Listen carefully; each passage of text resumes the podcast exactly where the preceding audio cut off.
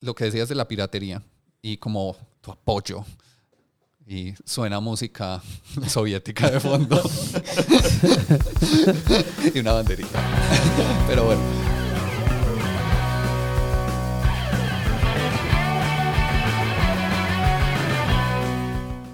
Bienvenidos al episodio número 66 del podcast de la mesa, Piratería, Copias y Falsificaciones. Yo soy Santiago. Yo soy Alejo. Y yo soy Andrés. Bienvenidos. ¿Qué tal? ¿Cómo están? ¿Qué han hecho? ¿Cómo les va? Nuevamente otro de esos ah, temas light que nos gusta tratar acá en la sí, mesa. Cada, vez tenemos menos grasa, Suave. menos calorías. Sí, eh, me pregunto es si eh, los oyentes estarán Oyendo. eh, a gusto con estos nuevos temas. Esperamos que sí. Sí, pues piratería, juegos de piratas. Eh, Exacto. Jamaica, El juego que siempre and Leo. Bones, obviamente. Esperen, no era eso. Sí. Sí. Yo Ah, solo voy a hablar de juegos de piratas. Yo tengo una Sword lista. Pirates. Hice como Pirates. el top 5 y el no top 5 de juegos de piratas. Los, jueg- los juegos de más. Lo más opuesto a, a lo- a los juegos de piratas. Exacto. ¿Qué sería lo más opuesto a juegos de piratas? Eh, Arkwright. Mm, sí. Como lo más burocrático Exacto. del mundo. Lo más como aquí no hay piratas. Ajá. De- no hay piratas en Bosensei. Sí, aquí nada está pasando. Un tema interesante. Copias y falsificaciones. Mm. Juegos sobre copias y juegos sobre falsificaciones. Bueno, pues entonces yo creo que ese es un buen lugar para empezar, ¿no? Como pusimos esas tres palabras en el nombre, eh, son lo mismo, son diferentes. ¿Ustedes qué creen? ¿Qué, qué, qué entendemos por piratería? Eh, no sé. Bien complejo. Pues para mí, pues lo que pasa es que hay muchas maneras de, de aplicar la piratería en muchas, en, en- en- en muchos espacios, en especial en esto de los juegos, ¿cierto? Para mí, cuando, cuando yo hablo de piratería, me, me- me recuerda mucho esa época, pues, como de la, de la infancia y de la adolescencia, en la que uno conseguía un montón de juegos piratas, ¿cierto? Y juegos piratas eran estas copias eh, mm, que por lo general había que hacer, eh, eh, hablando de videojuegos, había que hacer un proceso especial, pues como de llevar mi consola a un lugar para que le hicieran una manipulación al hardware del aparato, de manera que eh, yo pudiera poner juegos copiados, no originales, que no vienen directamente Sí. del, del vendedor o que no vienen a través de la- del canal de, de distribución eh, autorizado por, por los productores, sino que vienen a través de canales eh, piratas, ¿cierto? Sí. Que son, y por lo general, ilegales, ¿cierto? Porque Sí. son, estas copias suelen ser, suelen ser, no siempre creo, eh, ilegales, ¿cierto? Van en contra de, de- de lo que son los- las leyes de, de- de protección a la propiedad intelectual. Sí, es que la piratería incluye el uso y también la reproducción sin autorización del trabajo de otra persona. Ajá. Eso Eh, es. Entonces uno usándolo también, el parche le queda en el ojo. Y, y ahí hay un tema, bueno, es- cuando decís uso y reproducción me, me recuerda a todas esas películas, eh, no sé, como de los 2000, de los 90, que siempre tenían como un anuncio del FBI antes y es como, te vamos a sí. encontrar y te vamos a multar por usar esta copia pirata. Y uno era como, es bien pirata. Sí, yo me acuerdo que yo, yo tenía un juego en PlayStation 1 que se llamaba Thrill Kill, que fue súper controversial porque pues cuando salió, no sé, ¿ustedes lo, lo jugaron alguna vez? No. Bueno, eh, ya se imaginarán pues un juego noventero de, de PlayStation, pues en ese momento uno creía que las gráficas eran increíbles, pero uno lo volvió a ver y es como un montón de polígonos ahí, pero igual muy chévere. Eh, era uno de los primeros juegos de pelea que eran cuatro, en el que cuatro jugadores, todos contra todos, ¿cierto? Y como si fuera un... un era como un Mortal Kombat, Ujú. que era peleas muy sangrientas en un, en un ring eh, en el que vos, o sea, un, yo de- atacándote a ti te podría quitar una mano y ya te tocaba seguir peleando sin una ya mano. sé cuál es. Y es más, Sí, yo la podía- vida real. Yo podía agarrarte, yo, yo podía quitarte un, un brazo y, y- y usar tu brazo como arma para pegarle a los demás, ¿cierto? Ese juego, pues, no, creo que fue supremamente controversial y, Ujú. la, y, y lo, lo prohibieron muy rápido eh, cuando salió, que por violento, por un montón de cosas. Eh, y me acuerdo que yo lo pude conseguir pirata Y era uno de esos que cuando, cuando yo lo, lo puse, no sé cómo, eh, porque no me, no me pasaba con ninguno otro, cuando lo ponía a correr en el PlayStation, decía, usted está jugando una copia pirata, esto es ilegal, usted está eh, violando la ley de no sé cuántos países, no sé cuántos, y yo era como, sí, sí, whatever, déjame jugar, déjame jugar. Eh, lo, lo otro ahí mm, es, hablamos, estás hablando, Andy, mucho pues como del caso de las consolas de videojuegos, pero también eh, está el caso pues como de, de, los computadores, ¿cierto? Pues como de yo descargar, sean juegos de computador, sean programas, o música. Sí, música, sí. Eh, la época de... Uy, sí. ¿Cómo era? Emil... Eh, Napster. Napster. fue mucha la música que yo pirateé, mucha, mucha. Sí. Y, y, es eso, pues eso también es piratería. ¿Le valía a uno algo? No necesariamente. ¿Cierto? Porque, porque ese es otro aspecto, yo creo que ahí es importante. Hay, hay como una piratería donde eh, no hay nadie directamente lucrándose de esas copias que los se están que venden, Los que venden esas copias. Ah, bueno, ya, en el peer-to-peer. sí, cuando es compartir. Sí. Sí. Mientras que hay otro mercado de, de, de cosas piratas que es por ejemplo los, los bootlegs de los artistas de, los, de, los, de la música, por ejemplo. Eh, una época a mí... ¿Qué es un bootleg? Ya te voy a explicar. Eh, yo, yo, a mí me encanta, por ejemplo, Marilyn Manson. Y hubo una época en la que yo me, me iba a, a, centros comerciales o pasajes comerciales, por lo general en el centro de la ciudad, un poco dodgy, ¿cierto? Donde uno, uno sabía que uno iba allá para encontrar cosas piratas. Y había, hay, hay y es más, todavía existe todo un mundo, todo un, toda una industria y todo un mercado global de, de bootlegs de, de, artistas. ¿Y qué son bootlegs? Un artista hace un concierto, lo graban con, de alguna manera, puede ser con una, con una handicam o, o, o, o montan las cámaras en, en, tarimas y no sé qué. Y, ese, y, y, ese, y eso lo venden como un concierto tipo bootleg y no, no es autorizado por el artista. Ah, no. Pues son cosas eh, no autorizadas y se venden y se venden caras, ¿cierto? Porque es como yo compraba, yo iba allá y yo compraba todos los bootlegs que encontraba de, de, Marilyn Manson y costaban lo mismo, o sea, comprar un, un, un concierto eh, grabado de manera ilegal eh, de cualquier artista valía lo mismo que comprar un, un, un concierto, pues que comprar un DVD original del artista, ¿cierto? Entonces había, aquí sí había un lucro muy grande de las personas que lo hacían, ¿cierto? De pronto era porque incurrían en un, en un peligro al hacerlo, ¿cierto? Por grabar esto y no sé qué. Como las películas también pasa, los HD cams y todo eso. Sí. Pero, pero igual, y también puede ser un tema pues simplemente de oferta y demanda. Pues la gente está dispuesta a pagar eso. ¿Cómo así? Pues, o sea, eh, el precio no solamente puede ser por el riesgo que están tomando y ese tipo de cosas. Ah, ok, sí. Sino que puede ser simplemente como... Eh, esta es la forma de conseguirlo, están dispuestos a pagar. Ajá, sí. Eh, ahí ese, ese tema pues de la oferta y la demanda y están dispuestos a pagar es bastante controversial em, porque pues quién está dispuesto a pagar y a qué precio está dispuesto a pagar ese precio. Me explico. Eh, si, si a mí me lo ven, si, o sea, si es como, como si fuera un vicio, se, se vuelve, ¿cierto? Como que si a mí me empiezan a yo de pronto, si, hubiera, si me hubiera metido más en el mundo de los bootlegs y empezaba pues como a, a, gastarle de mucha más plata de la que yo podía eso, pues ahí ya empezaba a tener un precio mucho más grande que solamente el precio del, del artículo. Y se, vuelve, se vuelve que la piratería podría ser una, un, eh, detrimental a la, a la calidad de vida de las personas. ¿cierto? Digamos que ahí mm, me parece interesante que hemos tocado o sea, todo esto entra dentro de como esa sombrilla grande de piratería, ¿cierto? Sí. Entonces hemos tocado el tema de copias ilegales, pero estas ya no son copias, estas más como producciones propias que no tienen los derechos para hacer esa producción. Sí, pero es, es lo que decía Alejo, que es, es usar ¿Cómo es? Las reproducciones, o sea, reproducir o, producir eh, el trabajo de, de, otra persona sin su autorización. Es usar pero, el trabajo de otra persona. Pero me parece interesante que no son copias, o sea, no es Ah, como sí. un producto que ya está simplemente... Sí, la eh, piratería no es pirateo, solo lo copia, es, Exacto. es- a veces es trabajo original, como Ujú. la gente. Yo tengo por ahí el, el bootleg inclusive de, del concierto, el primer concierto de Roger Waters, pues de Pink Floyd en Bogotá. Yo fui a ese concierto y me encantó y me lo compré y, y lo pagué caro. Ujú. Porque yo dije, yo quiero tener el recuerdo de, de lo que fue ese concierto. Esa Sí. plata no le, no le, con absoluta seguridad no le llegó a Roger Waters. pero- Como que no. Preguntémosle. Tenemos una sorpresa. eh, yo- Roger Waters en, de- en la línea.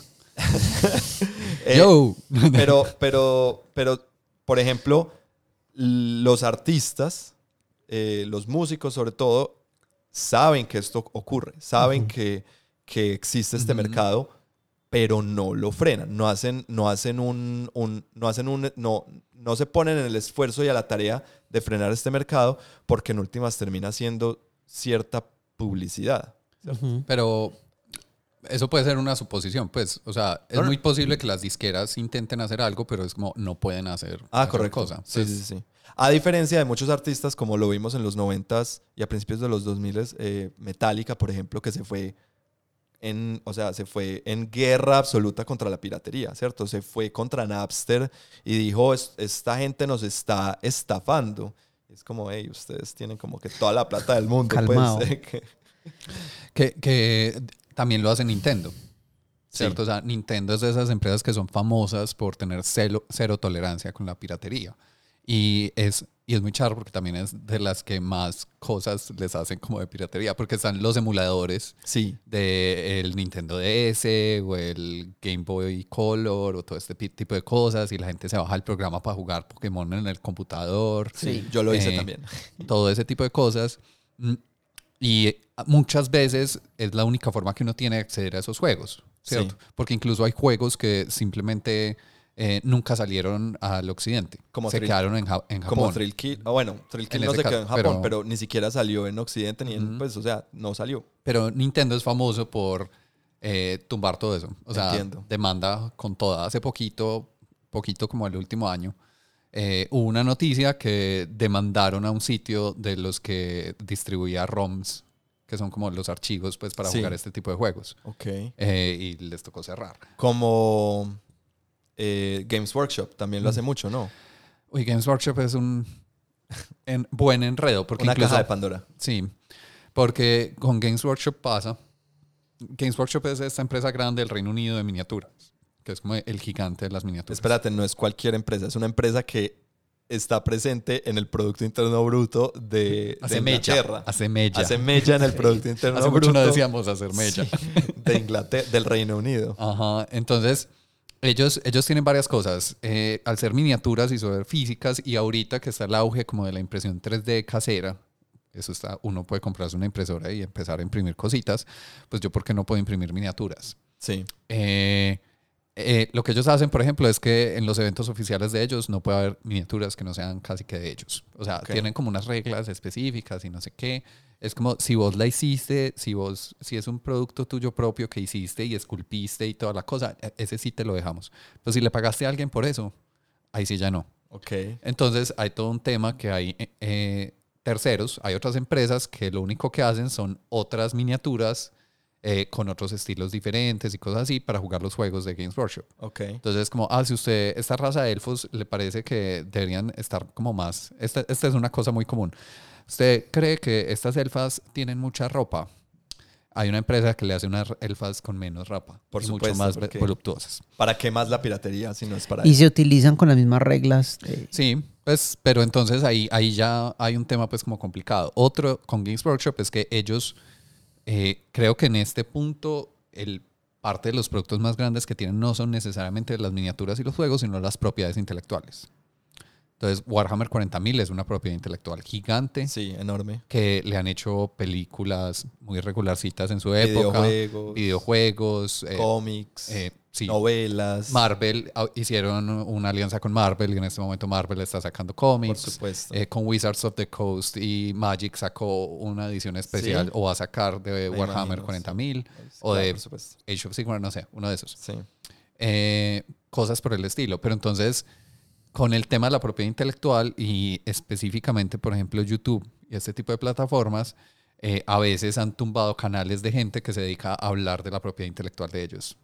Ok. Les hacen un, ¿cómo es? Un cease, cease and desist. Sí. Sí. Eh, Un pare y deje de hacer eso que está haciendo o no le venimos con toda. Sí, ahora, han pasado en casos muy específicos. Hubo una controversia hace unos un año o dos años de, de esos temas lights, como de supremacía blanca y esas cosas de un canal que no entendía se tomaba en serio eh, el mundo de Warhammer 40.000, que es un mundo que salió como en los 80s, en la época del punk, como una crítica a la- al Reino Unido de Margaret Thatcher, Sí. que era como muy dictatorial y neoliberal. Entonces es como, hasta cierto punto, es una sátira de ese extremo como de, de esas cosas. Y el Sí. imperio de la humanidad es, es eso.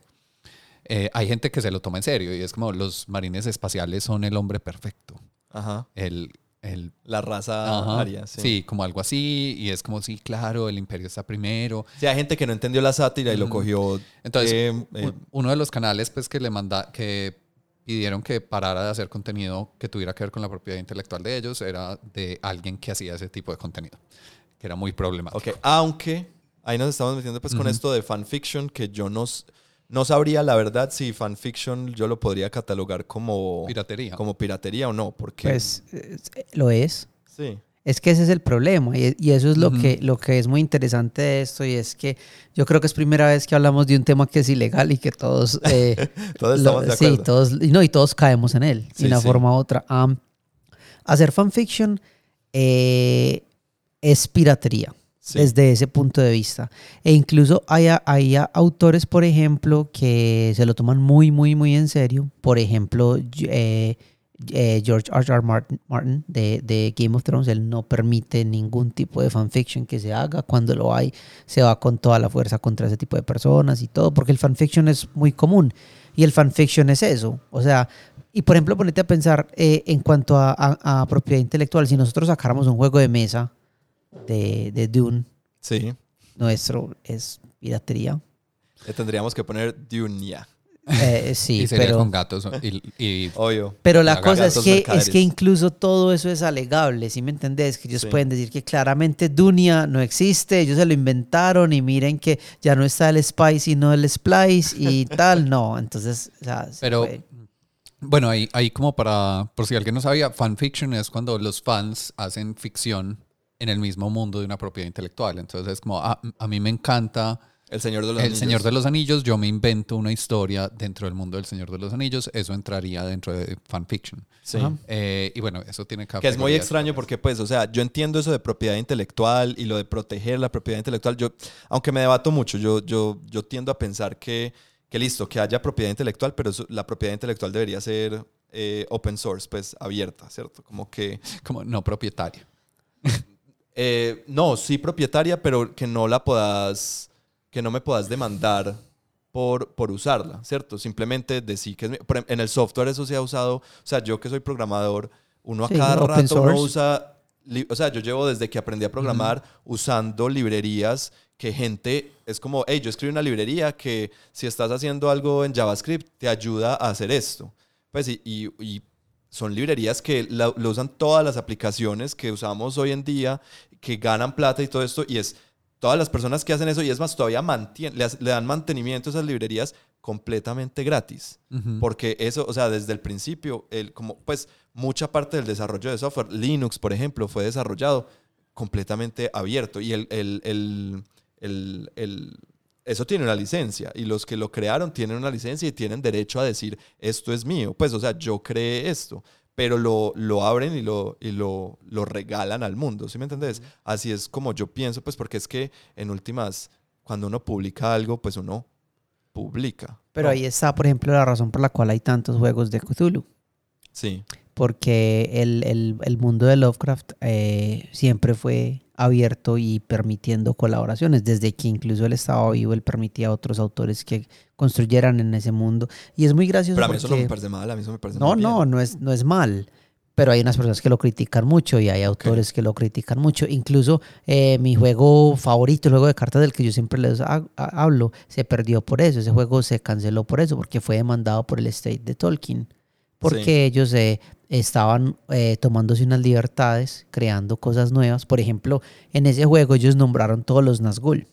Ajá. Todos los nueve Sí, tienen está- un estaba nombre. Pepito, estaba. No, no, tienen nombres muy chéveres y todo. Pero la verdad es que se- según los libros, solamente de los Nazgûl, solamente hay dos que tienen nombres que se escriben en los libros y hay un nombre más que se menciona en una de las cartas y ya, eso es todo. Pues ellos nombraron los nueve, les dieron una, lo- o sea, una, una apariencia física específica, todas esas libertades que tomaron. Eh, entre otras cosas pues que hicieron fue lo que los llevó a que los demandaran y el juego se dejara de hacer. Sí, eh, chévere, pero ¿por qué? Pues, ¿por qué estamos entonces hablando de esto de, de piratería? Yo quiero que... O hay, hay un término que nos faltó tocar, yo creo, del nombre del episodio, que es el tema de una falsificación, que yo creo que es una categoría aparte. Sí, porque esa es como la, la, la piratería accidental, la que no querías que pasara. Sí, es como, eh, voy a poner el ejemplo con, con dinero, un billete falso, es una falsificación, ¿cierto? Eh, pero yo no lo sabía, yo me siento estafado, Claro. no es lo que yo quería, ¿cierto? Es como alguien pirateó ese billete, pero me lo están dando a mí como si sí lo fuera. Y eso pasa en el mundo del arte, por ejemplo, pues que es como famoso el tema de falsificar obras de arte. Y hay gente que está en tesa haciendo lo que casi que es como, pues ya soy un artista. Es- Pero no siempre la falsificación es, es no consensuada. Por ejemplo, cuando yo compraba juegos, videojuegos o, o software, pues cuando todos pirateamos eh, eh, Microsoft Office hasta hace unos años, Pero es que ahí vos estás Eh, comprando una prueba, una... uno, una... uno- uno compraba una falsificación. Sí, pero, eh, pero vos sabes que es un, o sea, vos sabes qué es lo que estás comprando, es diferente. Es como cuando, por ejemplo, vos compras Ticket to Ride de AliExpress. Vos sabes que estás comprando. Ah, versus a cuando ok. compras Ticket to Ride de Amazon, porque estás Ah. comprando y, y lo que te llega claramente es una falsificación, que fue lo que pasó eh, hace unos cuantos años y, y lo que ha estado pasando con Amazon mucho. Sí. Que hay una situación súper grande que se le salió de las manos. Exacto. Y a eso, a eso veníamos este, este episodio o este tema. eh, viene Al fin como- llegaron los juegos de mesa. Este tema viene eh, como eh, la motivación de hablar de este tema es sobre un artículo que les vamos a dejar en la descripción en el que Asmodee se, se juntó con Amazon para demandar a unos em, eh, vendedores, a unas tiendas eh, chinas, no sé si, o sea, que están en como, en, como que vienen desde China, no sé si pues todas son, son de, de- de- de chinos o, o- o de dónde vendrán pues las personas que manejan este, este negocio, pero el caso son eh, unos juegos que vienen directamente desde China comprados como juegos originales, como lo que vos decías ahorita, Alejo, eh, y son copias de los juegos, ¿cierto? Entonces nos llegan, a la, a la- pues los compramos como si fueran juegos originales, eh, por lo general a veces salen más barato, a veces no, eh, y cuando llegan acá nos damos cuenta que son copias, eh, eh, pues que son copias y no, no, no una Sí. reproducción original. Y pues, algunas de ellas con, con unos errores bastante grandes en la impresión.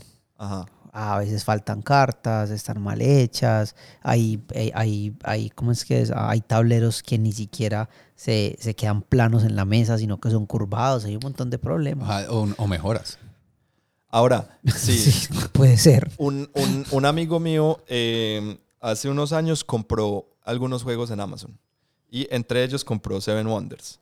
Eh, y Seven Wonders, pues siendo un juego de esos tan famoso, pues claro, mientras más, mientras más famoso, pues los, los, mientras más se venda en el mercado normal, ahí están los, los, los falsificadores viendo a ver eh, cómo, Sí, como cómo cogerse ese pedazo. Carcassonne, Catán, Ticket to Ride. Sí, todos los clásicos que se venden por millones, claro, ahí van a estar los, los falsificadores mirando. Y él llegó al principio, la verdad, no nos dimos cuenta, jugábamos y era normal cuando yo empecé a notar algo. O sea, yo, yo empecé a notar que esas cartas se sentían raro. Se sentían raro y después, o sea, le empecé a mirar y yo decía, estos iconos no es, o sea, es- les falta claridad. Les falta claridad. Estos Están iconos como borrositos. están como borrositos. Y este, este azul, o sea, cuando yo jugaba eh, cuando yo jugaba Seven Wonders con otros amigos, este azul no era, no era este azul. Te lo juro. Y empecé a mirar y claro, me metí a, a- a foros en internet y decían cómo, cómo identificar si era usando todas estas cosas que decían, pues que las cartas como des, ¿cómo se llama? Pues, Desfasadas. desfasadas, eh, eh, pixelaciones, cosas así. Y nos dimos cuenta que la copia que a él le había llegado, que se la vendieron como un juego original, Sí. es en realidad una copia pirata. Y no solo una copia pirata, porque a veces en, en el mundo de la falsificación, en el arte, pues es una copia supremamente fiel, ¿cierto? Tanto que a Ujú. veces en los, en los museos caen, caen en la trampa y exponen una obra eh, falsificada como si fuera la original. eso se ha dado pues mucho, es, es como muy común. Eh, eh, en esta no, en esta eh, pues te la, te la vendieron directamente y, y nunca te... Pues te la vendieron como original y el, el que lo esté haciendo está, se está lucrando de esta, o sea, está sacando de pronto tajada de este, Sí, de este mercado. Ahí lo que pasa es que hay un, hay un, un desplazamiento de la víctima. Ya la víctima no es los que, o sea, ya, porque normalmente cuando vos, por ejemplo, sos partícipe de la piratería y todo eso, la víctima es el artista, el diseñador, lo que sea, ¿cierto? Vos estás participando, comprando o activamente intercambiando eso. Pero cuando vos compras algo que crees que es el producto honesto, ya la víctima sos vos también. Ajá, Ya hay dos víctimas, por decirlo así. ok. Si vos compras en Amazon un ticket to ride, esperas que te llegue un ticket to ride original porque pues es Amazon, eso es lo que uno cree. Sí. Pero al llegarte un ticket to ride falso, eh, sos también la víctima vos, no solamente el, el- la casa, pro- eh, Ujú. pues simplemente la editorial. Ok, ahora hay, un, hay unos, pues, bueno, ya se ha visto menos porque Amazon ya ha estado como poniéndole el tate quieto a muchos de estos, de estos vendedores en, en su plataforma. Eh, pero uno veía, o sea, hubo una época que uno en Amazon uno sí veía como Ticket to Ride. En esta tienda vale 35 dólares y en esta tienda vale 14 dólares. Y uno decía, pero por- pues, o sea, estarán saliendo de, de stock, pero, pero, pero pues... Y más que todo que. Amazon en juegos de mesa no suele tener descuentos fuertes. Ajá, exacto. Exacto. Son Ajá. muy como, este es el precio. Sí, exacto. A esto vale. Entonces uno sí veía y uno decía, pues yo mucha, mu- por mucho tiempo yo me, yo me lo preguntaba. Yo de pronto fui muy naive pues en esa época, como, hmm, ¿será que eh, eh, eh, se, se encartaron con esas copias me- de Ticket to Me imagino como, como Andy sentado en una silla con una cobijita y un café mientras hace frío, mirando el, el horizonte y preguntándose, Sí. ¿será que eso es Ticket to Ride?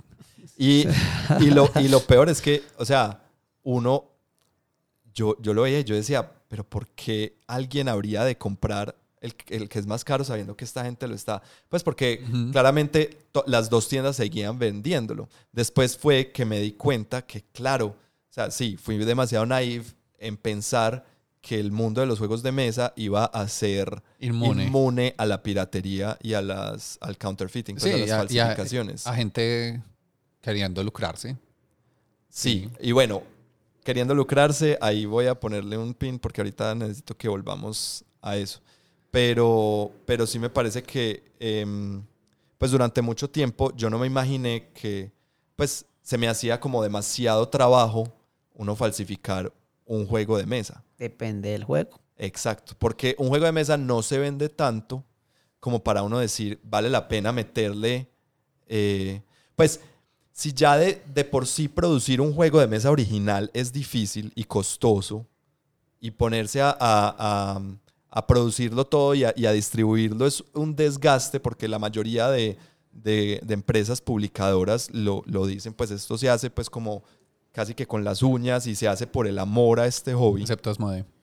excepto Asmodee. Porque estas grandes empresas, claro, ya empiezan a tener unos juegos que tienen unos volúmenes de venta tan grandes que empiezan a atraer a esa gente que dice, pues de pronto, Acá hay... o sea, porque para falsificar tendría que sacar, o sea, si voy, a, si voy a falsificar, igual tengo que sacar planchas, tengo que sacar pues manera de producir troqueles y todo esto para poderlo vender. Y, o sea, sacarle, falsificar un juego que se va a vender mil copias, te sale más caro falsificarlo que comprar, que, que, que revender el original. Pero, Pero es que ahí está, eso depende del juego en muchos sentidos. Ujú. Porque, por ejemplo, Dominion. sí. Dominion son cartas y ya. Sí, pero mira que no es solo las cartas. Dominion, tener las La cartas, tener caja, el inserto. inserto, tiene un montón de cosas. Es que la producción de un juego de mesa es pero muy compleja. Ahí, ahí hay varias cosas. Y, y de pronto también por eso es que son este tipo de juegos. Eh, doy un ejemplo de lo que pasaba con Games Workshop, que también no solo están estas opciones de imprimir 3D las miniaturas o comprarlas de terceros, sino que también hay piratería tal cual, falsificación Sí. de copias de las mismas miniaturas de Games Workshop que uno puede comprar a chinos. Pero vendidas, Chinosama. vendidas, Sí, vendidas, literalmente le decían chinosama. pero vendidas como, como originales o vendidos como No, no, no. copias. En este caso es- se sabe que son copias, pero voy a contar cómo lo hacen. Sí. Porque es el mismo molde. Ok. ¿Y yo de dónde saco el molde? Pues resulta que Games Workshop tiene parte de la producción de miniaturas en China. Ajá. Entonces, eh, eh, eh, desde el Reino Unido no tienen mucho control de qué está pasando en China, eh, se hace algún negocio raro y la gente queda con los moldes, Originales. se puede conseguir los moldes. Entonces Claro. ya lo que hacen es eh, su propia inyección en Claro, ese ¿y, cu- molde. y cuántas de esas? Entonces el material va a ser diferente, eh, que en ese caso es como lo que más se nota, porque Games Workshop tiene como su propio plástico especial, marca registrada, que nadie sabe eso qué será, Eh, pero es el mismo molde. Entonces me imagino que en juegos de mesa pueden pasar cosas similares, pues si estamos pasando las producciones a lugares donde no tenemos control, eh, pues las planchas alguien se las puede robar, se puede llevar una, eh, reemplazar una plancha porque estaba un poquito gastada, pues venga yo la uso para producir mis propios juegos. Y está el otro tema de estandarización. Sí. Eh, las cajas tienen tamaños muy estándar y sacar una caja que no es estándar es más caro. Claro. Entonces, claro, eso también propicia que sea más fácil el negocio de lo que decían ahorita con Dominion. Ah, pues, ¿cómo van a hacer la caja? La caja de Dominion, estoy seguro que es de esos tama- tamaños súper estándar, que uno va a cualquier productor de caja y es como, Sí. oye, me da una caja. Ujú. Ah, sí la tengo, listo. Sí, sí, sí. Eh, y el insert de Dominion, si no estoy mal, pues tampoco es nada raro. Es también súper genérico. Ujú. Entonces, esas cosas y por eso estos juegos deben ser de- son los más pirateados. Son Claro. los más fáciles. Los que más los se venden. genéricos. los que más se venden, los más fáciles, es mucho más fácil sacar eh, esa información, porque por ejemplo, si hay un juego como que tiene, que es hecho por una empresa pequeña o algo así, va a ser mucho más difícil para ellos reproducir eso y ahí sí, saldría mucho más caro tal Sí, vez. claro. Bueno, y ahora, para volviendo a coger ese pin que habíamos puesto, que te había puesto ahorita lo de lucrarse. Ah, ¿dónde Eh, está? eh, quiero poner esta pregunta. ¿Para ustedes está bien o está mal la piratería? Pues yo sé que puede ser, yo sé que la, la respuesta va a ser depende, pero entonces hablemos, hablemos de eso. Hablemos Uy, de. no sé, yo- Hablemos de ustedes en qué, en qué lugar se encuentran eh, como cuando juzg- para juzgar la piratería. No para juzgar la calidad de la piratería, sino de que exista la piratería.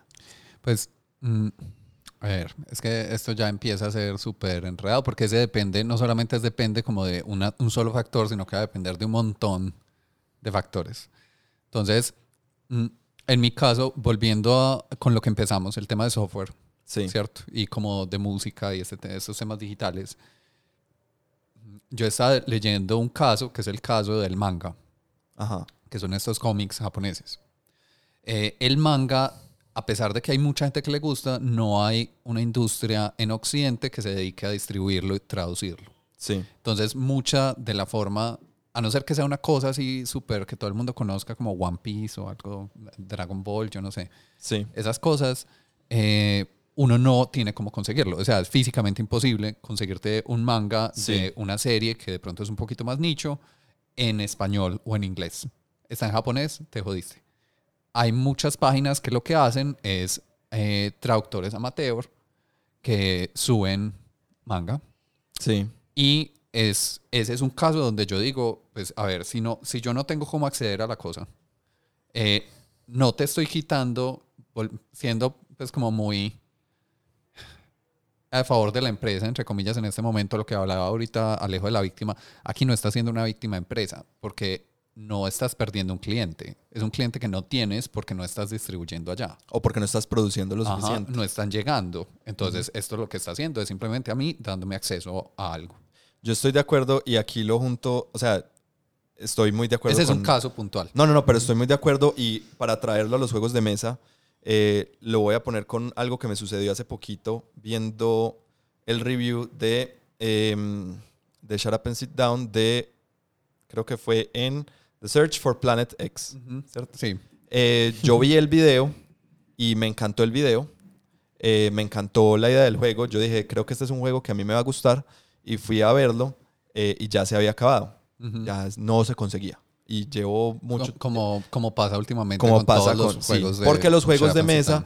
Por más que, que, que sí, que hay industria, que hay cosas, hay algo que es como... Los juegos de mesa salen en tirajes muy pequeños. Pues eso no es Y es un riesgo no muy es algo- grande. Es un riesgo enorme. Entonces, pues, altos. la gente, solamente las grandes, grandes, grandes empresas eh, son capaces o tienen el músculo financiero para poder decir, tire, saque 100 mil, saque 200 mil y ahí vemos a ver qué hacemos con eso, ¿cierto?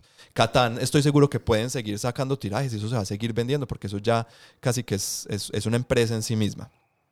Pero entonces, no se pudo conseguir y me fui al- a, los, a los comentarios y la gente estaba diciendo que, pues, que algo que estaba pasando con Shut Up and Sit Down, por ejemplo, y es que ellos hacen el review de un juego, tienen tantos, em, Seguidores. tantos seguidores y tantas vistas, es que un video de ellos llega a las 60 mil vistas. que eso en juegos de mesa es absurdo. Es enorme, ¿cierto? Estoy diciendo que, por ejemplo, a comparación de, Pues de sí, Dice Tower, que The Dice Tower tiene 6000 cuando, muchas cuando muchas reproducciones. Ujú. 6000. Estos manes es 60.000 en un video, ¿cierto?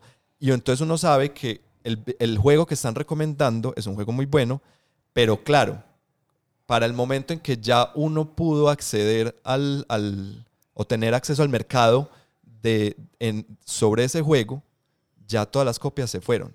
¿cierto? Entonces, ¿yo qué hago si yo quiero, o sea, suena, eso suena horrible, ¿qué hago si yo quiero, ya quiero jugar este juego? Yo, pues yo quiero jugarlo, ¿cierto? Ujú. Listo, a mí me dan la opción, lo puede jugar en Board Game Arena, lo puede jugar en Tabletopia o en Tabletop Simulator, pero no, yo lo quiero jugar físico. ¿Yo cómo puedo hacerlo? Yo, yo les escribí un, un mensaje a, a Shut Up and Sit Down diciendo que, hey, pues para nosotros, sobre todo aquí en Latinoamérica, pues es bien difícil, porque aparte de eso, cuando se acaban las copias y las copias que, la- que empiezan a vender en eBay se empiezan a vender mucho más caras y para traerlas aquí a, a Latinoamérica sale muchísimo más caro con todo el envío y con todo eso.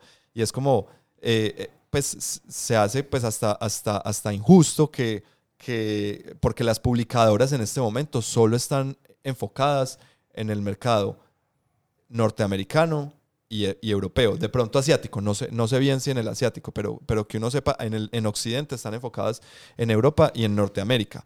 Sí, ya está empezando y uno ya ve que Debir ya le, le, le, le para bolas pues, al mercado latinoamericano, apenas está arrancando, ¿cierto?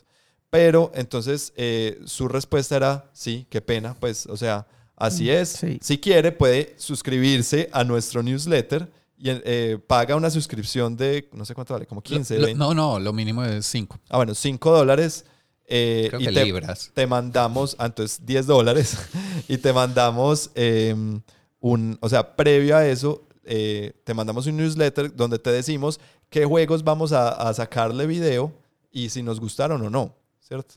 Y es como, ah, entonces, aparte de eso, o sea, aparte de que ya me están, me es- están eh, eh, impactando el, el mercado de, de esta manera al, al- al- al- publicar estos videos, están haciéndolo incluso más inaccesible porque, claro, una, una gente, una élite que sí está pagando esa suscripción, está teniendo eh, un acceso mucho más rápido a esta información que va a dictar cómo se mueve el mercado, ¿cierto? Cierta especulación hay ahí, me atrevo a decir.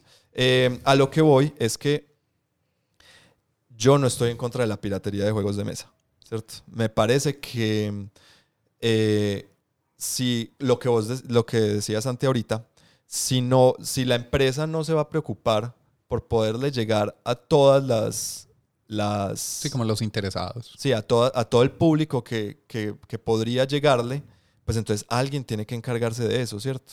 Eh, aquí me vuelvo supremamente neoliberal, oferta y demanda, ¿cierto? Hay demanda de eso. Si la empresa no, se, no quiere dar eh, la suficiente producción para, para suplirla, pues alguien lo va a hacer. Eh, y pues la otra es que hagan un mejor estudio de mercadeo o una mejor forma de, de distribución, de manera que no tenga que haber estos, estos mercados de, de, de reventas o de, o de copias. ¿Sí me hago entender lo que estoy diciendo? Sí, sí.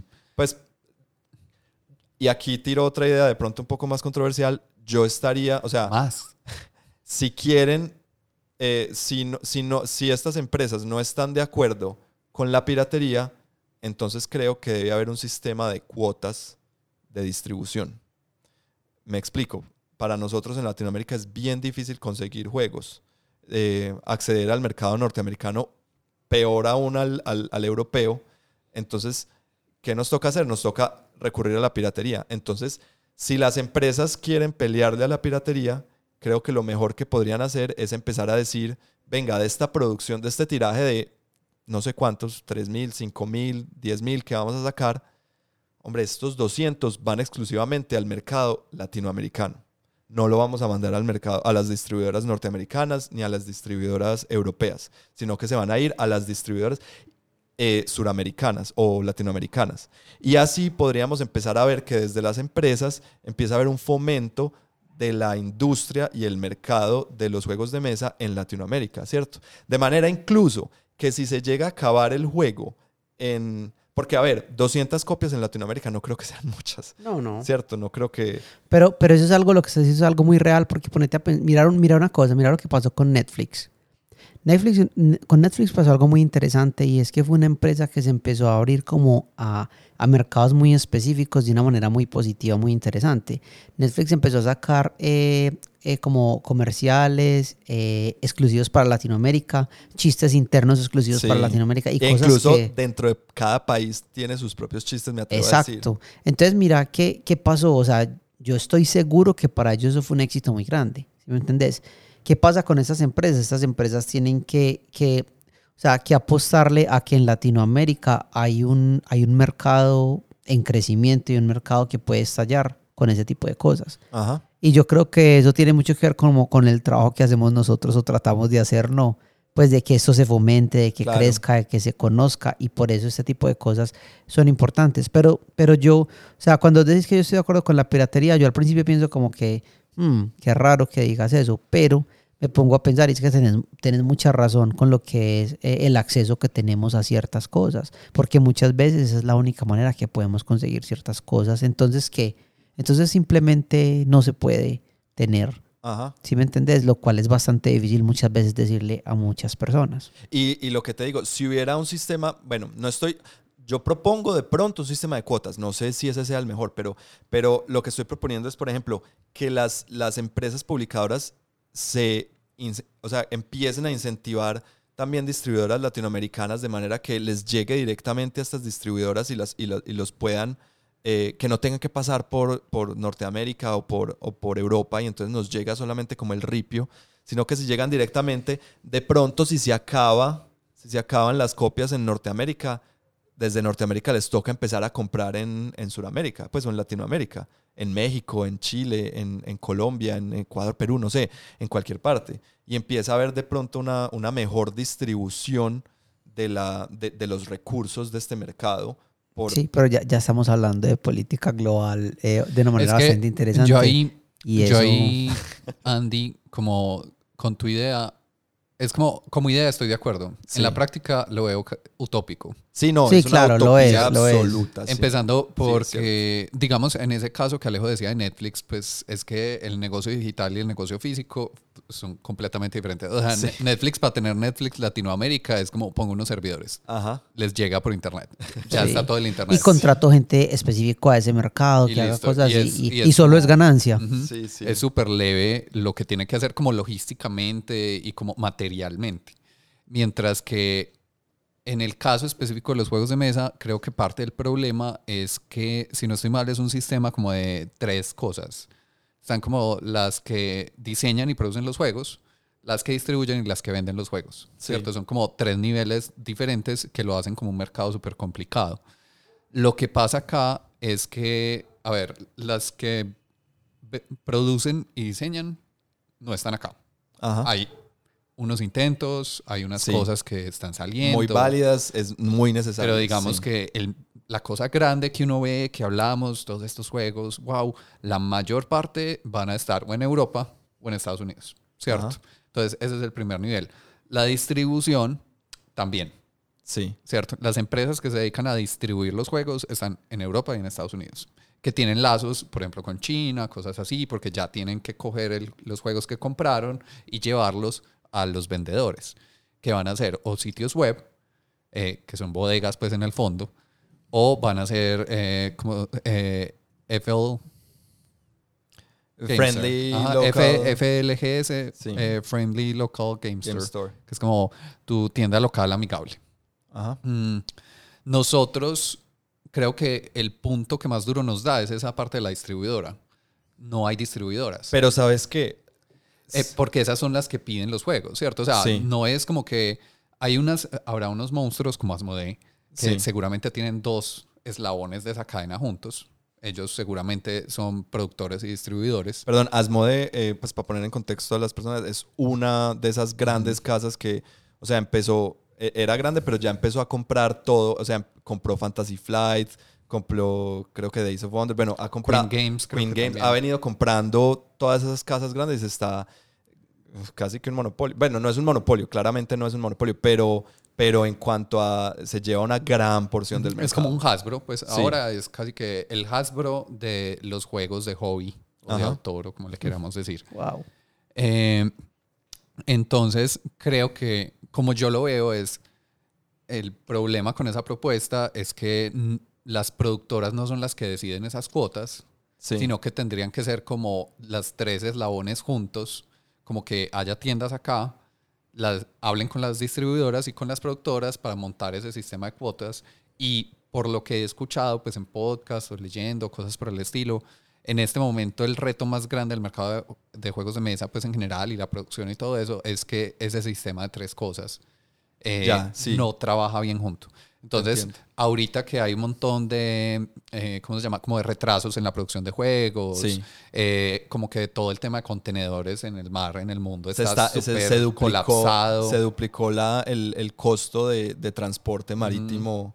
Está carísimo, sí. Y es, es de esas cosas que es como, claro, pues van a hacer lo que le quede más fácil. Pues no van a pensar en nosotros porque es una nueva plata. No, pero Sí, sabes que mira que yo que tenía, venden, eh, alguien me estaba contando, la semana pasada estuve jugando en un, en un café de juegos de mesa eh, aquí en Medellín y el, uno de los que atiende me estaba contando que ya eh, Wizards of the Coast está empezando, creo que va- está empezando o va a empezar a imprimir cartas en Brasil.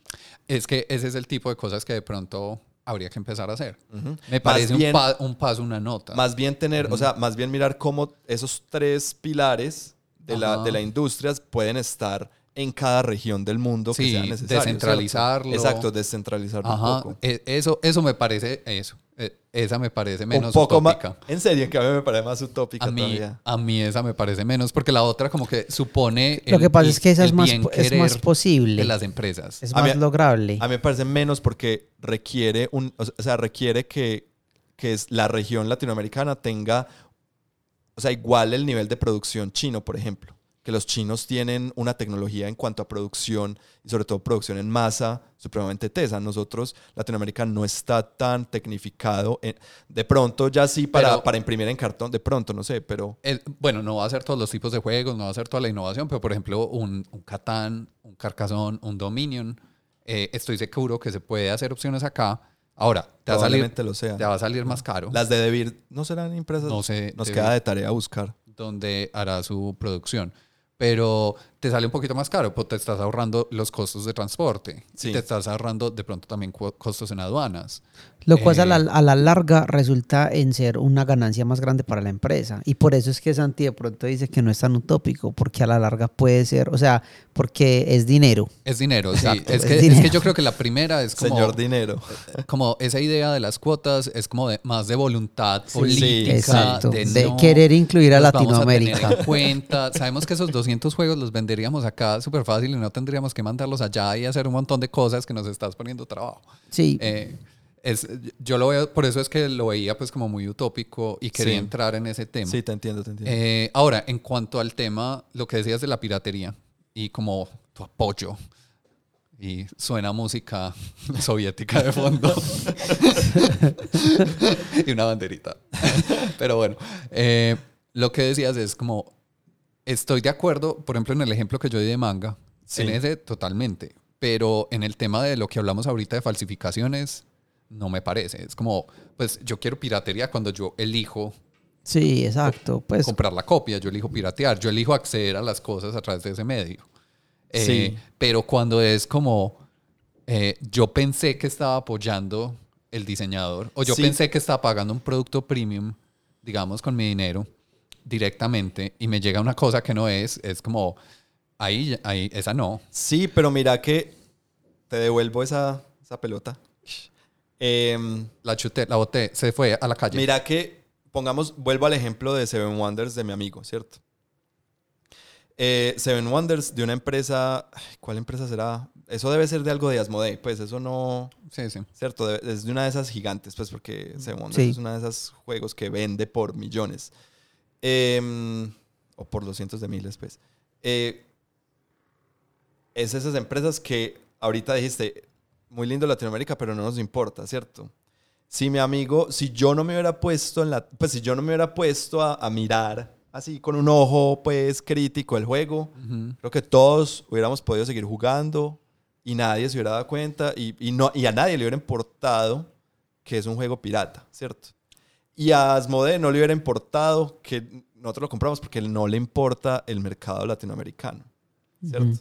Entonces, en ese sentido, igual, ¿qué importa? ¿Sí me entiendes? O, eh, yo creo que son casos diferentes. Si, si yo compré una falsificación y nunca supe que era una falsificación, pues no me di cuenta. Sí, fuiste engañado. No sé, porque si la, si la copia, si la- bueno, y ahí vamos a unos tecnicismos muy, que, que es bobada, pues como quedarnos aquí, pero si la copia es lo suficientemente fiel, Por ¿qué eso. importa que sea una copia, cierto? Eh, depende. Si de pronto lo que, digamos, un juego de estos indies, ¿cierto? Ujú. Resulta que están vendiendo juegos indies piratas. Sí, Y yo el juego lo compré por apoyar al diseñador. sí. A mí ese caso me parece Ah, un no. caso. En ese caso sí. Pero es que esa es la cosa, es lo que se llama un slippery slope. Mm. ¿Sí me entendés? Porque al vos aceptar esto, eso significa que por consecuencia aceptarías esto. Y llega hasta No, un punto no, en el no, cual no. uno dice, bueno, pero ya esto sí no. No, yo no estoy de acuerdo. Yo no creo, yo no, no esto no, se- no puede ser como del todo o nada. Pues creo que todo tiene que tener sus, sus, sus matices. Para mí, pa' mí el matiz es yo saber que es una copia Sí. y comprarla sabiendo que es una copia. Ah, bueno, sí. Y yo Pa' creo que... y que- saber cuáles son las implicaciones de comprar una Ah, copia de, sí. de si le estoy si le estoy haciendo da- daño entre comillas a Asmodee o si le estoy haciendo daño a, a una empresa indie eh, a y, y usted, y usted estar bien con eso. y uno saber si Sí. Porque, por ejemplo, ¿han visto la versión pirata de Splendor? no No. Se llama The Stone Merchant.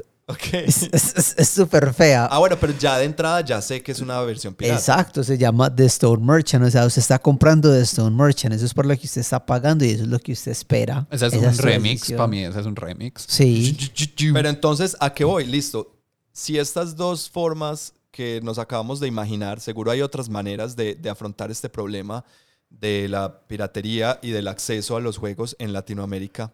Eh, si de pronto esas dos formas que ya dijimos son demasiado utópicas, Ujú. pues de pronto es que es, es momento de que, de que la industria se mueva a otras cosas, como por ejemplo el print and play.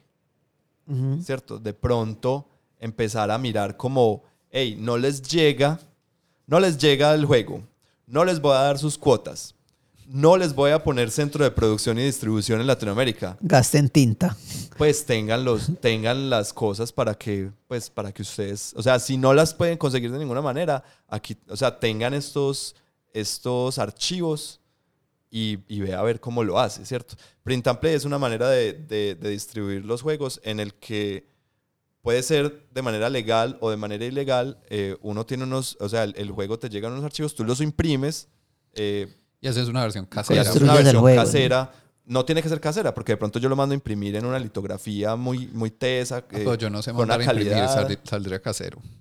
Pero, pero sí, por lo general los print and play son muy caseros y son muy, pues se imprime un PDF y, y yo corto y, y así, ¿cierto? Pero de pronto si, si me dan los archivos, ¿cierto? Como, pues hágale a ver usted qué puede hacer, pues, o sea, si usted no puede conseguir, si no pudo conseguir eh, The Search for Planet X, eh, pues, y yo no lo voy a sacar más y yo no le puedo asegurar, pues no hay manera, pues tenga aquí los archivos y mire a ver qué hace con eso. Eh, me parece una nota, otra vez, es apelar A la buena voluntad. a la buena voluntad. Eh, ya, hay, ya hay empresas pequeñas que lo hacen, ¿cierto? Y diseñadores pequeños que lo hacen. Eh, el que hablamos, eh, aquí como para hacer segue a nosotros mismos, el que hablamos en el capítulo anterior de, De Jugando en la en la mesa, que es Regicide. Sí. Eh, vayan y escúchenlo, hubo mucho drama. Mucho Mucho, drama en ese. No saben, jugando en la mesa es como light. No, no, no. Esta Este- semana. No, no, no, Puñal. no. Pero entonces Regicide es un juego que eh, tiene una versión que uno podría comprar, que por motivos que están en ese episodio, nosotros no compraríamos en este momento, ¿cierto? Pero eh, el juego se puede jugar con un naipe estándar y la misma empresa te da acceso gratis a las reglas. Sí. Entonces tú puedes jugarlo relajadamente. Pero ahí ya hay una intención. Es una intención. Una buena intención, diría yo. Sí, pues hay una intención de, hey, yo les estoy dando esto. Ahí no es pirateado, nada de eso, sino que ellos, o sea, porque es que hay que tener en cuenta ese término de au- autorizado o no autorizado. Si me entiendes, lo que lo hace Sí. ilegal o no ilegal. A mí me parece que a a mí me encanta el, la idea de los print and play. Eh, no sé, yo creo que los print and play no son la respuesta a esto otro. Los print and play son otra cosa extra, ¿sí me entiendes? Ok. Porque es que una cosa es, por ejemplo, yo sacar, ah, bueno, está el print and play de eso, pero por ejemplo, imagínate Dive. ¿Cómo sería el print and play de Dive? Sí, no, no, no. Una nota. No, eh, eh, todo lo contrario a una nota. Entonces ahí está, ¿sí me entiendes? Eh, que, da, que, que no sé, Pero es- tengan una versiones de algunos juegos que, que, hey, eso existe, existe, y también existe ese print and play. Pero de pronto entonces lo que, lo que una, una salida a eso es no pensar en el print and play de los juegos que ya, los, que ya conocemos o de los, de los juegos masivos, sino decir de pronto lo que, lo que deberíamos fomentar es un mercado más de juegos que sean diseñados para print and play. Como Regicide, por ejemplo. Sí. O como uno, uno entra, por ejemplo, un eh, todo el mercado y todo el mundo de los juegos de rol indie que hay en este momento, que, que ahorita hablábamos como en, en Itch, por ejemplo, que uno, uno entra y son juegos donde la gente, eh, pues hasta los venden, ¿cierto? Son, son, son relativamente baratos y lo que, lo que tú compras es un PDF y ya verás si lo imprimes o si, o si juegas con ellos, pues ahí... Pues, y algunos Kickstarter también tienen eso. Sí, y de pronto empezar a mirar más bien como, hey, sí, de pronto es demasiado utópico todo esto y sí, no tenemos acceso a, a- no tenemos acceso a esos mercados tan bueno, sí tenemos acceso, pues tampoco nos podemos pues eh, echar pues como la Autoflagelar. Autoflagelar de esa late, Ya lo manera. hice. Em, sí tenemos acceso, pero es, es bien difícil. De pronto lo y es que un lujo, pues, completamente. y es un lujo. De pronto lo que, de, de pronto esto lo que nos, nos- este reto lo que nos, lo, lo que nos quiere decir es, en Latinoamérica podríamos empezar a explorar más este mundo del print and play, no solo de, de jugarlos, sino de producirlos, ¿cierto? ¿Qué tal si en Latinoamérica, pues madre, a nosotros como, como productores o como diseñadores de juego, sí que se nos cierran eh, puertas a la hora de, de yo querer producir mi, mi- mi juego, ¿cierto? Uno, ¿Cuánta gente tiene la, la posibilidad de, de ir a un, a un, a un Gen Con, a un Essenspiel, mostrarle su juego a, a una de esas grandes casas y que por, por algún milagro eh, estas grandes casas se interesen en tu juego? Entonces de pronto este reto lo que, lo que, lo que está abriendo paso es para que hayan, pues para que estas, estas formas alternativas de, de producir y de, distribuir juegos se, se fomenten aquí en Latinoamérica. Más específicamente como, como el print and play. De pronto, incluso nosotros desde, desde, desde estos canales de, de divulgación eh, deberíamos apuntarle más a eso, no sé. Sí, yo creo que sí. Yo creo que eh, el crecimiento del print and play, el hacer, pues, eh, darle opciones a las personas que puedan hacer eso. O sea, yo, varios de los últimos Kickstarters que he comprado han sido así. Versiones que yo sepa, de juegos que yo sé que puedo comprar el print and play, eh, imprimirlo yo mismo o, em- o llevarlo a una litografía y que me den algo de una calidad relativamente buena y saber que tengo la misma experiencia. Creo que esa es la respuesta para lugares como Latinoamérica donde todavía no existe una unión de esas tres cosas que decía Santi para que los juegos puedan llegar a nosotros. O sea, me parece inteligente desde el punto de vista de unos diseñadores poder incluir este mercado también, porque es que, o sea, es un mercado más. ¿Sí, me entendés? Más O que sea, te, te lo digo, pues, o sea, Regicide, que es ese juego, pues, de nuevo, vayan al episodio de Jugando en la Mesa de la semana pasada, eh, en el que hablamos de Regicide, un juego que se juega con una baraja tradicional de 52 cartas más dos jokers, tiene dos páginas de reglas que se descargan gratis de internet y se los juro que siento más diversión, siento más inmersión, siento mejor experiencia de juego en ese Regicide que en muchos de los juegos que he comprado últimamente, originales, pues como, como con toda la ¿Y producción. eso cómo te hace sentir? Eso me hace, eso. me hace, me hace cuestionar un montón de, como un montón de, de, de lecciones también. Como, como aquí estoy yo, que proponiendo un sistema de cuotas que para poder tener acceso a, a The Search for Planet X en Latinoamérica, cuando pff, un- Este capítulo es Andy queriendo The Search for Planet X. por favor, mándenmelo. Eh, ese tema del print and play me parece muy interesante y lo que decías ahorita, eh, como que se conecta con, un- con algo que mencionamos muy al principio, que es el tema de estas licencias, por ejemplo, de Linux. Eh. Las licencias GNU, estas que son como Creative Commons. Las MIT0. Ajá, que son licencias abiertas como de uso libre, donde igual hay un propietario que pide, de, tiene derechos de alguna forma morales. Sí. Eh, eh, pero no es el derecho intelectual clásico que pensamos que es como te voy a demandar. Ajá. Eh, de pronto fomentar ese tipo de licencias dentro de los juegos de mesa sería una cosa súper bacana. O sea, Sí. como, como empezar a pensar como un ecosistema más cooperativo en el que estamos diseñando para crecer entre todos los juegos, para hacer cosas más En interesantes. simbiosis, pues tener una simbiosis, ¿cierto? Es que el, el- el mundo del software creció impresionante a punta de estas licencias abiertas, ¿cierto? Y gente que, que- que escribía esto, estas librerías abiertas, y a partir de esas se crearon otras, y a partir de esas otras, y así fue que se llegó a. Linux, se llegó a, a, pues en- me voy a poner aquí un poquito técnico, pero por ejemplo, en este momento hay muchos que usamos Angular, usamos React, que son librerías que se usan en este momento para aplicaciones comerciales muy, muy tesas y son completamente gratis. Completamente gratis. Entonces sí, son como medio, medio ambiente eh, cooperativo, simbiótico, donde todos estamos creciendo, que después permite que haya gente que se lucre con esas Claro, cosas, claro. que crezca ya personalmente con ellas. Ah, eso pero, está muy comunista. pero si no hubiera habido todo ese medio ambiente, No, también puede haber lucro, claro que sí, pues como si en el comunismo hay lucro, sí, claro. suena música de fondo. Eh, mentiras. Eh, hemos hablado, yo creo que por los laditos, el tema de derechos de autor. Y en ese, así como Andy ahorita tenía eh, un pensamiento fuerte con la piratería, yo tengo problemas fuertes con los derechos de autor. Ok. O sea, me parece que es un sistema... Explain. A ver, eh, les recomiendo, si no lo han escuchado o no lo han visto, hay un video documental que está en YouTube gratis, legalmente, que se llama Everything is a Remix. Ok. Todo es un remix, ¿cierto?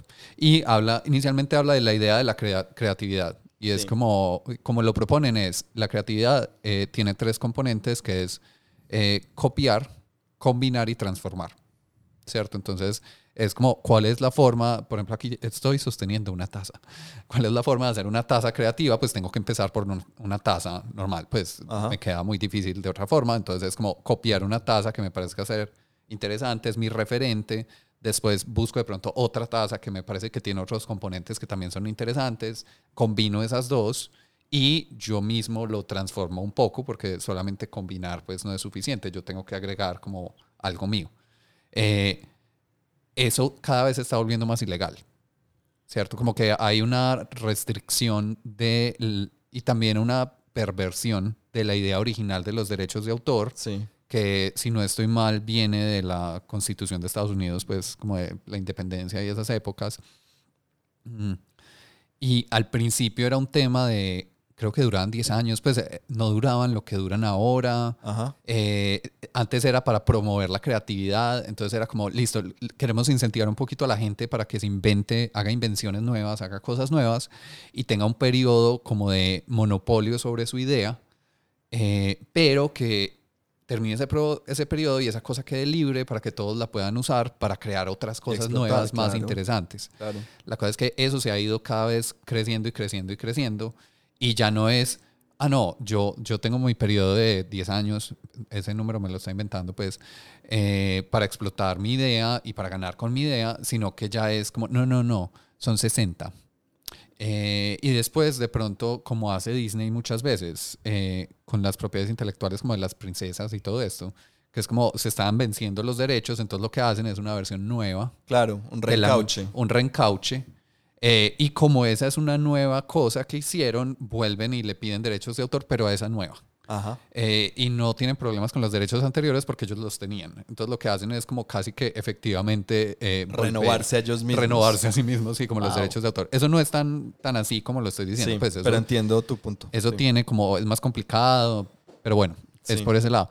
Y se ha dado como un mundo de patentar chimbadas, pues patentar cosas estúpidas. Eh, Santiago, por favor. eso, eso solo es una grosería acá. y además yo creo que decimos groserías de otros lugares de Latinoamérica. Uy, sí, yo creo que seguro que Entonces, sí. Coger el bus. Andrés. Bueno, entonces se ha dado como todo este tema de los trolls de patentes y los trolls de... Bueno, hay otro, hay dos. Eh, hay uno- De montaña. Lo, sí, de montaña y de cueva.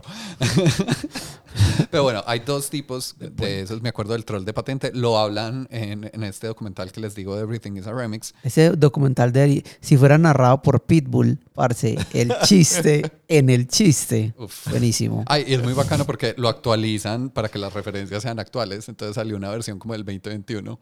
Ok. Porque al principio era con iPhone, como con el iPod. Ok. Después sacan como con el iPhone. porque Ah, tienen que ir actualizando Claro, claro. las referencias. Eh, hay mucho de Star Wars, por ejemplo. Mm, pero vienen siendo como empresas que se dedican a comprar patente, derechos de patentes o derechos de autor a otras empresas para demandar gente Sí. eh, por estarlos violando, gente que no sabía que los estaba violando y como los gastos legales son tan grandes, eh, a esa gente le toca como pagar una multa para no ir a la corte. Ajá. Entonces se vuelven como bullies de un sistema. Claro. Eh, y hay un montón de cosas pues que están mal con eso. O sea, me parece que lo que les decía, algo que inicialmente era bonito y era como... eh, Una muy buena idea. que sí, se, ha pervertido y se ha vuelto. Y es más, en el tema del software es un enredo completo. Sí. Pues es como yo puedo patentar unos software que es como. eh, Sí, no, en software es, es, es, es, es como en los juegos de mesa, pues que ponerse a patentar cosas ahí es como, pues hay gente que lo hace sobre todo como en, en- en- algoritmos, sobre, no tanto el software, sino algoritmos, Ujú. pues como de inteligencia artificial y cosas. Em, pero sí, volviendo a esta, a esta idea de, de la, de Everything is a Remix, pues hay una frase muy famosa de, de Carl Sagan, que él decía, si tú quieres hacer un pie desde ceros, De pues cero. a pie from scratch, si Sí. quieres hacer un pie desde ceros, tienes que Primero tienes que inventar el universo. primero tienes que inventar el universo, ¿cierto? Es Sí, como nada, o sea, nunca vas a, siempre vas a estar eh, pues parado en hombros de alguien más. A veces de gigantes, a veces no de tan gigantes, pero, pero nada se hace desde ceros. Nadie, nadie reinventa la rueda. Y, y es como. O sea, lo que me da miedo es. La industria de juegos de mesa está en un punto que es como. Todavía no tenemos esas cosas tan horribles. O sea, Sí. no se están demandando entre todos. Sí. No hay forma de yo patentar deck building. Sí, total. ¿Cierto? Y todavía Pero los han juegos son un patentado. TAP. Sí, pero, pero, pero entiendo lo que es. O sea, estamos en un punto. Es que por eso me atrevo a soñar utopías en los juegos de mesa, en, en el hobby, porque es que estamos en un punto donde, donde podemos dar los. O sea, donde podemos ver cuáles son los pasos, los malos, lo- los pasos equivocados que se han dado en otras industrias, como en, como en, como en el software, como en los videojuegos, eh, como en la literatura, no sé, en, en el cine. Y es como podemos ver esos, esos pasos malucos que se han dado de pronto equivocados y podemos aprender y dar, y dar el paso para el lado que es, pues, para otro lado. No sé si bueno, pero por lo menos para otro lado, a ver. Hay que eh, sea, explorar no, más. no nos vayamos por esa misma, por ese camino oscuro que ya, que ya vimos que no, no va a ningún lado o que va a, a- a- lugares como, como Disney reencauchándose a sí mismo, ¿cierto? De pronto miremos a ver si, si yéndonos por este otro lado sale mejor. Ahí lo que, lo que quería decir pues con el tema de los juegos es los juegos son un remix. ¿cierto? Totalmente, sí. O sea, las mecánicas se toman de otros juegos, de vez en cuando hay una innovación y es como yo transformo eso y lo vuelvo algo diferente, pero incluso algo co- como que fue tan innovador como en Dominion, esta mecánica de deck building, pues Sí. tomó cosas que ya existían. de Magic. Eh, tomó mercados, tomó Magic, tomó cartas, eh, tomó manos, pues mazos, Claro. lo que sea. Es como los juntó de una forma que nunca se habían juntado. Ajá. Entonces, a mí me da miedo llegar al punto en que alguien patente una cosa de esas y es Sí, como no vuelve a haber, no Sí, hay ningún otro juego de deck building Separa la innovación. Sí, claro. ¿cierto? Sí, sí. Eh, ojalá no lleguemos a eso, pues los juegos todavía sí, todavía son un espacio relativamente bonito en esos sentidos. Ojalá no se vayan a algo horrible. Ese, ese, ese fue como mi, No, no patenten mi- deck building, por favor. mi rant de derechos de autor. Otra posibilidad que yo pensaba es algo como, por ejemplo, no sé si en otros países latinoamericanos esto aplica, pero por ejemplo en Colombia hay un juego que se llama Tío Rico. Ujú. Eh, y ese juego presenta otra problemática súper grande porque... Pero es monopolio, pues. sí, Tío Rico es monopolio, ¿cierto? Local, pero usando personajes de Disney. Sí. Lo cual es súper raro en sí, o sea, y, y es monopolio, pero comprar lugares como si fueran Disney. eh, eh, y Tío Rico es como se llama en Colombia eh, um, Scrooge McDuck. Ajá. O sea, ese personaje se llama Tío Rico. De- del, del pato este mm, capitalista. Sí, el que pato, es, que- ah, el, el tío, avaro, el tío de Donald. El tío avaro, sí, que, Que tiene mucho una dinero. piscina de, de- de- Y el, y el juego es Monopolio, pero es como una versión local de Monopolio, ¿sí me entendés? Entonces Sí. esa es otra posibilidad que es bastante interesante y es cuando am, empresas locales reproducen estas ideas, porque las ideas de los juegos no se pueden patentar como tal, las ideas. Entonces, es decir, yo tomo un Sushi Go, pero lo llamo diferente, pero es el mismo juego ah, con otra temática que muchas veces simplemente se pega ahí encima y ya, y tengo otra versión del juego que Eso- lo hace disponible en una región. Eso no sé legalmente qué tanto. Tengo entendido que en juegos lo que patentan es eh, la temática, el, el texto del reglamento, porque Sí. se lo pueden patentar, pues lo pueden sacar derechos de autor como si fuera una obra literaria o algo así. Eh, y ya. Pero entonces sí, pues lo que vos decís, Sí. si yo cojo. eh, eso está interesante, pero no sé los huequitos legales cómo funcionan. Pero sí, yo podría en principio coger Sushi Go, que se trate de bandeja paisa. Sí.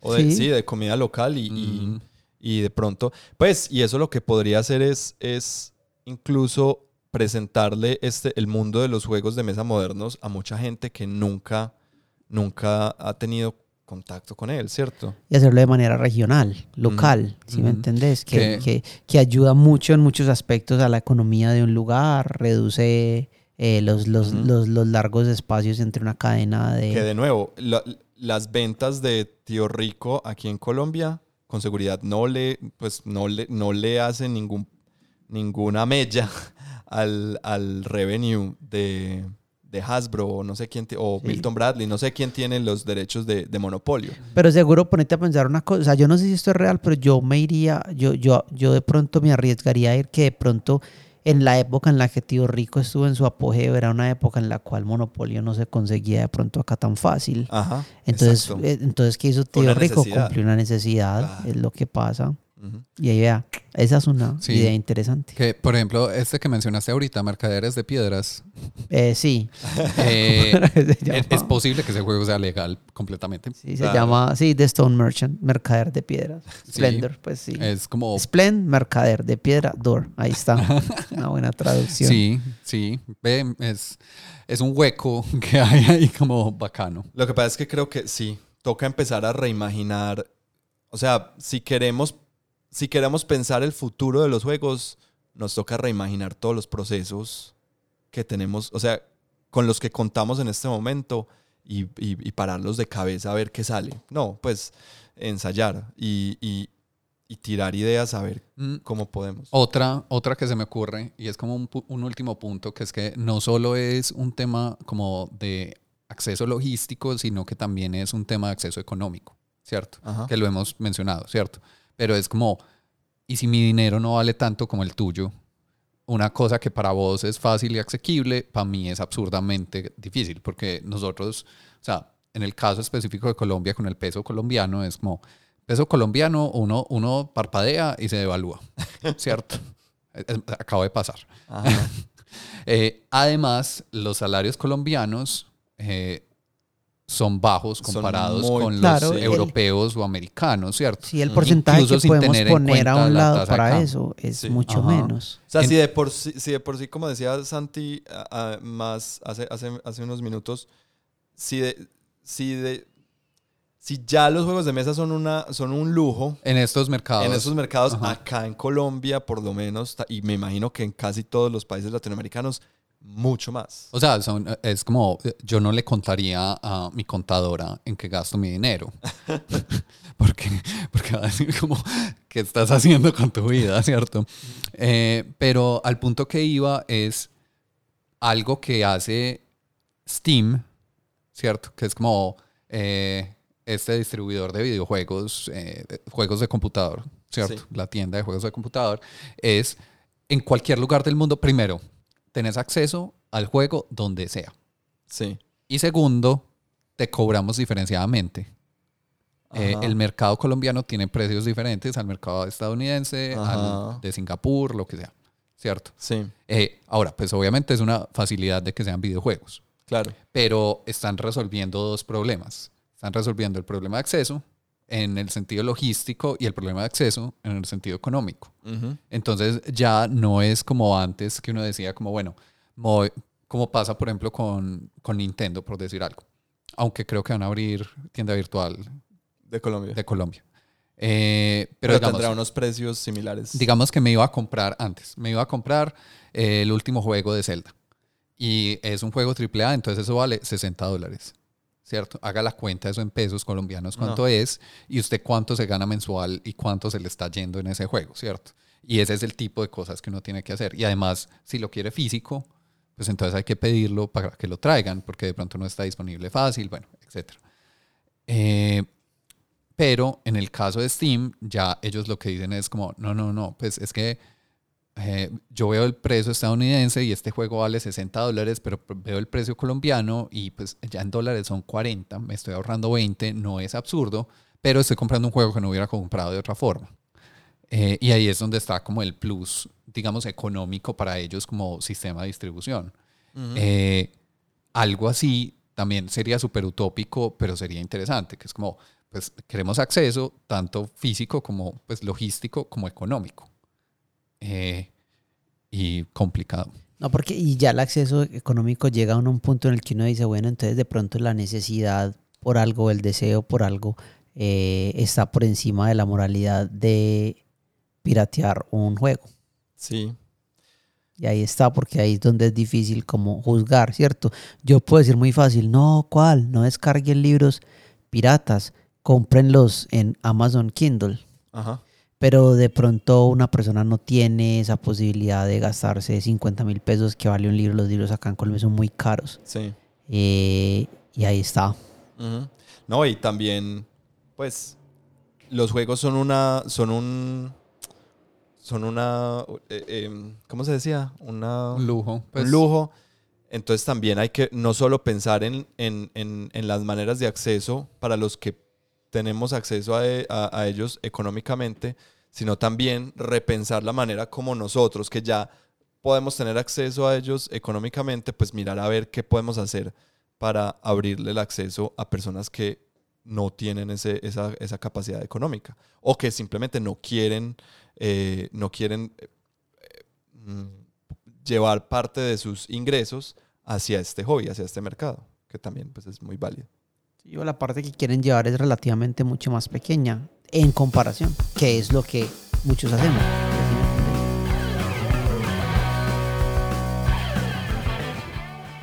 Bueno, muchísimas gracias por escucharnos una vez más, por seguirnos, por apoyarnos, eh, por aguantarse nuestras quejas. Eh, recuerden seguirnos en todas nuestras redes sociales. Estamos como arroba la mesa Medellín en Facebook, Instagram, en YouTube. Eh, una de las mejores maneras de apoyarnos, sin embargo, es compártanle este contenido a gente que ustedes crean que les puede ser interesante.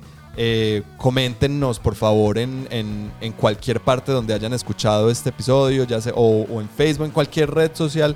Coméntenos ustedes qué piensan acerca de este tema. Especialmente sobre este tema. Especialmente Un tema muy interesante que queremos escuchar. ¿Qué nos dicen al respecto? ¿Qué utopías se alcanzan ustedes a imaginar eh, o, o que, o, que, o que de pronto qué, qué oportunidades la piratería y las copias eh, pueden traer eh, para, la, para la industria de juegos de mesa, sobre todo aquí en Latinoamérica? Pues que para mí pues, fue como lo principal, como traer ese tema aquí a Latinoamérica.